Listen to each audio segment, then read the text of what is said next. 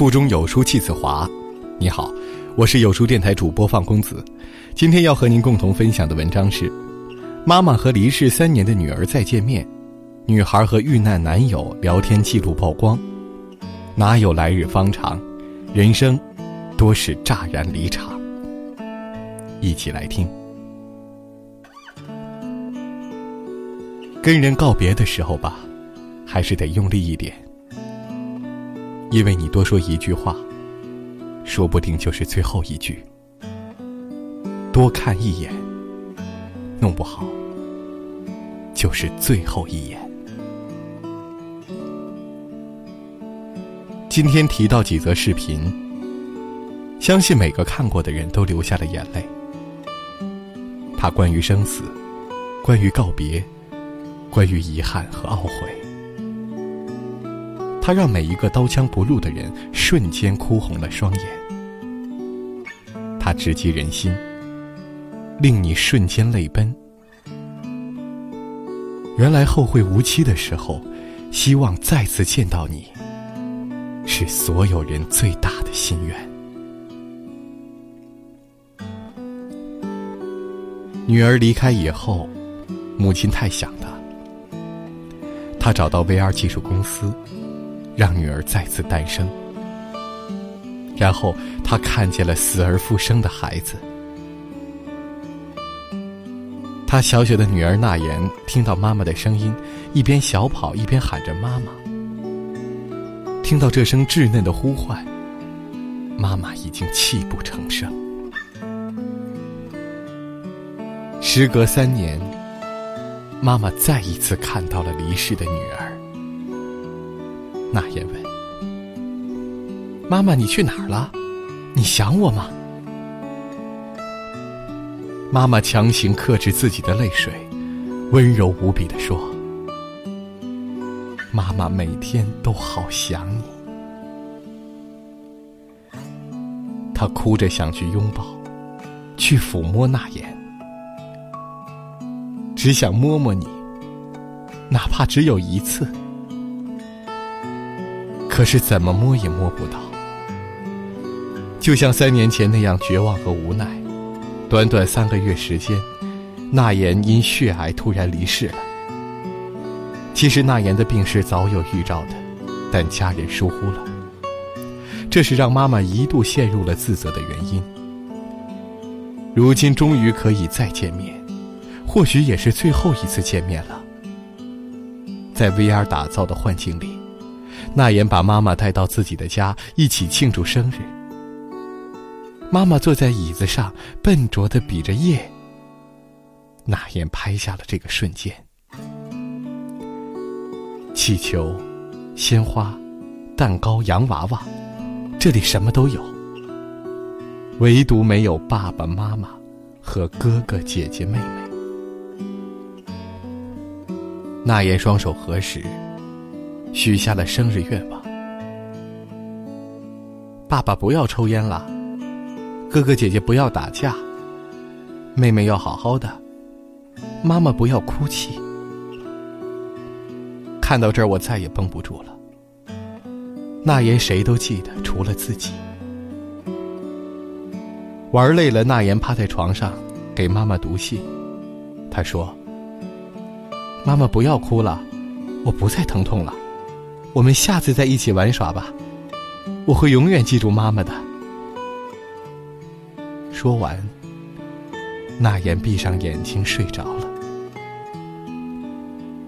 最后，他化成了一只白蝴蝶，飞回他的世界了。孩子已经离开，但他换了一种方式，继续陪伴家人，爱着家人。当知道孩子不再疼痛，过得很快乐，母亲的不甘和遗憾可能会有所释怀吧。可是有一种遗憾永难弥补。如果你还在，该有多好。五月十九号，美国一位父亲收到了一个玩偶，是妻子寄给他的。当他打开后，顿时崩溃痛哭。原来玩偶里面藏着两岁过世女儿的录音，一句 “I love you”，不知道戳碎了多少人的心。哪有什么男儿有泪不轻弹，只是未到伤心处。小天使匆匆来过，只为了提醒你他爱你。往后，他一定会以另一种方式陪伴你，从未走远。曾经我觉得日子反反复复，一成不变，但长大后才知道，日子不变，但往往物是人非。可能上一秒还在谈天论地的两个人，下一秒。就阴阳相隔了。生命如此无常，岁月如此不可控，但只有真的经历过生离死别，才知道活着的可贵。二零一四年三月八号，载着二百二十七名乘客和十二名机组成员的马航 MH 三七零消失在夜空。六年了，可能我们早已遗忘。可那二百三十九个家庭没有遗忘，也不可能遗忘。就算全世界都放弃了追寻马航失踪的真相，他们依然不肯放弃。不管生离还是死别，他们想要的是真相。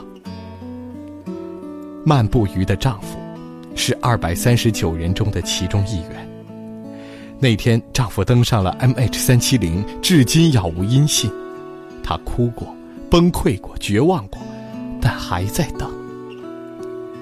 公园的花都开了，你赶紧回来带我去散步好不好？我还没见过海，你说今年会带我去三亚的。医生说可以要孩子了。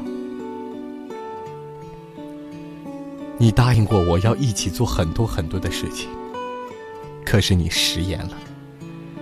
等了好久，你还没有回来，我只能自己学着生活，学着坚强。最主要的是学着适应没有你的日子。一百天了，我以为自己足够坚强，可是我发现还是很想你。一百六十多天了，还是没有你的消息。三百二十七天了，我还在坚持等你回来。一年了，老公，我来马来西亚找你了，你在哪里？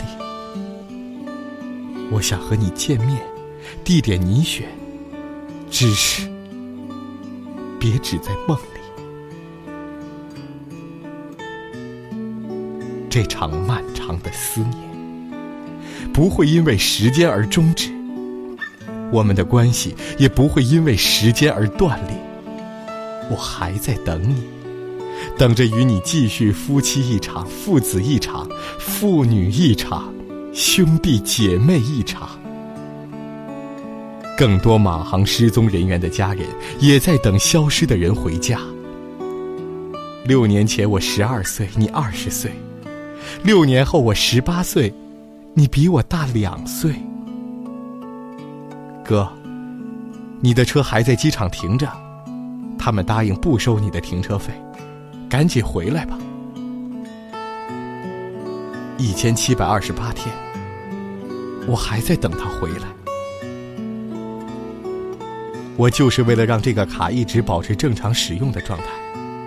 万一哪一天他要用呢？马航 MH 三七零，你看这么多人都在等你回家呢，快回来吧！虽然迟到了六年，但没关系。不会有人怪你们的。飞机抵达目的地后，记得好好拥抱一下家人们，因为他们太爱你，也太想你。有人说时间是愈合一切的良药，但对于在等待的人来说是毒药。我们总说未来可期，来日方长，但别忘了，也有一句话是：没有什么会永垂不朽。很多时候，人生更多的是乍然离场，天各一方。二零一三年四月二十号，四川雅安市发生了地震。如今七年过去了，可对于那些在灾难中失去亲人的家庭来说，仍是噩梦。我还记得有一位小姑娘和她男朋友的聊天记录，这么多年过去，再看一次，依然心生感慨，潸然泪下。她男朋友是军人，当初还有余震，但她义无反顾去了雅安救援。这一去，再也没有回来。她一直在给男朋友发信息，可惜他再也不会回复了。从一开始的着急，到后来的崩溃、绝望，然后再学着去面对，但这种思念，始终都是致命的。不管过了一年还是十年，二零一三年四月十九号地震的前一天，他们发生了一点小争吵，原因是她想男朋友多点时间陪陪自己，但现实不允许。四月二十号，她男朋友要去震区了，她开始担心着急。但好在男朋友答应，她会注意安全。二十号，二十一号，男朋友没有回信息了。他很着急，很害怕，但没想到噩梦真的来了。五月了，离救援过去一个多星期了，男朋友还是没有消息。你答应我的事儿，你做不到就是王八蛋。任由他怎么呼喊，他都没有回应。隔着屏幕，我都能想象到他的崩溃和恐慌。马上要过生日了，你还不回来，说不过去吧？我什么礼物都不要，你不来也行，回条信息就好。他要的不多，只要你的一声回应。你听到了吗？为什么走的人是你不是我？我宁可是我。我好想你。你什么时候回来？这种等待一直持续了四年，四年了。我爱你。如果早知道你再也不回来了，那我一定不跟你闹别扭。真希望一觉醒来你还在，可是也只能是希望。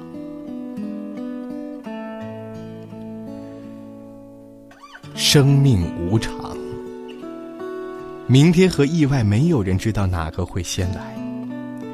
就像我们同在一辆公交车上，每个人的终点都不一样。